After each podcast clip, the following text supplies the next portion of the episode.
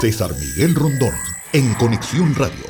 Hoy se presenta un nuevo informe de la misión de verificación eh, de datos en eh, la Comisión 6 de Derechos Humanos de Naciones Unidas.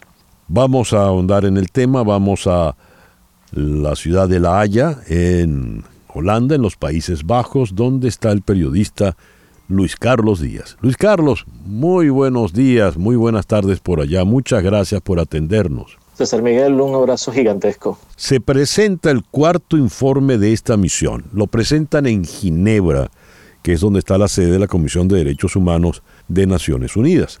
¿Qué nos dices al respecto? Eh, César, este es el cuarto año en el que el equipo de investigadores de la ONU hace informes sobre Venezuela. Es muy importante porque en 2019-20 fueron los primeros en decir, con un estándar de investigación internacional, que en Venezuela había razones para creer que se habían cometido crímenes de lesa humanidad. Cuando digo había razones para creer, es, ese es el, el lenguaje diplomático que se usa para este nivel de investigación. Ya luego, la Corte Penal Internacional, que es la que está aquí en La Haya, es la que ya ha ido avanzando en esas investigaciones sobre crímenes de lesa humanidad.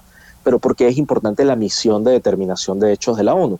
Porque este mecanismo sigue investigando qué ocurre en Venezuela y entonces después de hacer ese informe de crímenes de lesa humanidad, al año siguiente habló de cómo el aparato de justicia es parte de esos crímenes. O sea, lejos de investigarlo o de evitarlo, más bien actúa para hacer más vulnerable a la gente. Al año siguiente, que fue el año pasado, hicieron dos informes. Uno es sobre el arco minero del Orinoco y el segundo es sobre las cadenas de mando, que demostró que los abusos cometidos en Venezuela no son de funcionarios menores, sino que reciben órdenes superiores, cómo funciona el SEBIN, cómo funciona el DGCIM, cómo funcionan los centros de tortura. Entonces, este año el giro fue muy interesante porque esta nueva investigación nuevamente habla de estos crímenes graves, torturas, desapariciones, asesinatos, estas cosas duras, incluye un capítulo del FAES, que es un punto fundamental porque el FAES se había criticado, luego se desapareció, se disolvió y resulta que en realidad solamente le cambiaron el nombre, ahora se llama DAET y esta misión ha determinado que los funcionarios son los mismos, incluso algunos que han estado vinculados a crímenes graves recibieron ascensos, están protegidos y han hecho eh, vamos a decir, tomas armadas de, lugares eh, populares en Venezuela con los mismos métodos de la FAES. Eso es muy bueno porque eh, el gobierno le había mentido a la ONU diciendo que ya las FAES no, no existían. Ahora, la parte blanda del documento es aún mejor porque mm. la parte blanda de esto que mostraron hoy es decirnos a todos que ya no se ha reprimido tanto como antes porque no hace falta. Lo que se está haciendo es que se persigue y se encarcela a líderes sindicales, a algunos líderes políticos se les inhabilita y a los medios de comunicación se les cierra y se les persigue, de manera que todos los demás se callen la boca. Eso es también muy bueno porque desmiente este discurso de normalización o de mejora que ha habido sobre Venezuela. Lo que dicen los investigadores es, eh, cuidado muchachos, es que no hace falta, es que están, están restringiendo tanto el espacio cívico que la sociedad está asfixiada. Entonces es muy importante para entender lo que pasa en Venezuela con estándares de investigación internacional. Luis Carlos, es el cuarto informe y la presidenta de la, de la misión, la señora Marta Baliñas, eh, portuguesa ya conoce muy, muy bien, está empapada de la situación venezolana.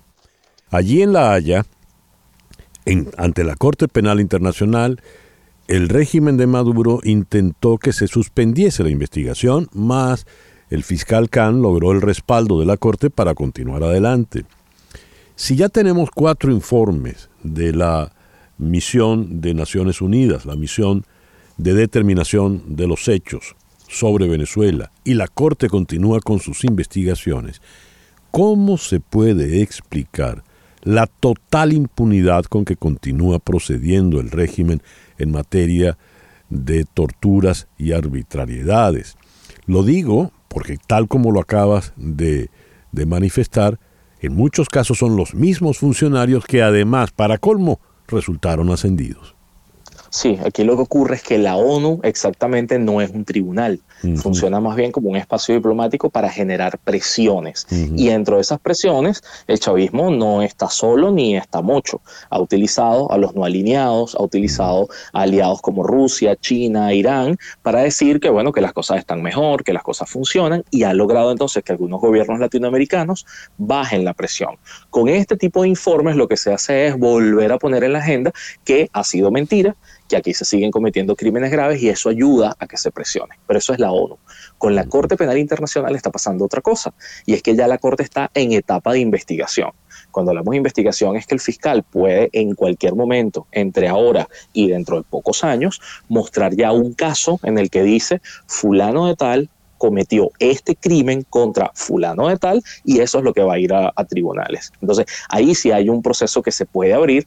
El otro que mencionó hoy Marta Baliñas, que es muy importante, es el proceso de Argentina. En Argentina se abrió un juicio por justicia, se llama justicia universal por la actuación de unos guardias nacionales, eso lo hizo la Fundación Cluny, y eso se debe gracias a buena parte de los informes de la misión de determinación de hechos. Entonces, es como aumentar el nivel de presión sobre información que está verificada por supuesto, uno le dice esto a un venezolano y dirá, epa, ya yo sabía, ya yo sabía que cerraron radios, ya yo sabía que a la gente se la llevan de su casa y la desaparecen. Sí, está bien, pero ¿cómo haces que ese estándar de prueba sea legal, sea correcto para organismos internacionales? Este es el mecanismo, este es el informe y por eso es que ellos siguen haciendo estos documentos hasta el año que viene que se acaba la, la misión. Ya. Eh, la, como comentaste en el informe anterior, quedó perfectamente establecida la cadena de mando, ¿no? Que, que, no ha variado, desde lo más alto hasta lo más bajo. A Luis Carlos. Sí, es así. Se mencionan además funcionarios del SEBIN y la, y la de GESIM, y, la búsqueda allí es que sean esos funcionarios los que empiecen también a, quebrarse ¿no? y, a, verse mm. señalados por la comunidad internacional. Pero además este año incluyen una advertencia y es que como estamos en un periodo electoral, aumenta otra vez la represión, la persecución, y eso entonces lo que demuestra es que todo ese aparato está aceitado y está listo para ser usado cuando el régimen lo necesite. Entonces, este tipo de informes también sirven de contención, porque de hecho hoy Vicente Cox, uno de los investigadores, dijo, vamos a estar monitoreando en tiempo real el tema de la campaña electoral. Entonces, ya ellos saben, por ejemplo, que en radio está prohibido en Venezuela entrevistar a ciertos candidatos a las primarias. Eso es muy bueno que lo sepa la ONU, pero además ya tiene las pruebas, ya investigó, ya preguntó y además develó en el informe que el culpable es Conatel. Entonces ahora tenemos otro organismo represivo. Ya no es solamente el SEBIN, el DGCIM o algún tribunal, sino que ahora también señalan a Conatel y a la Defensoría del Pueblo, que también está en este informe detallado. Luis Carlos, muchísimas gracias por atendernos en el programa de hoy. Un abrazo gigante y quedó a su orden ahí en Twitter. Muchísimas gracias a Luis Carlos Díaz desde La Haya. César Miguel Rondón, en Conexión Radio, en Éxitos 107.1 FM.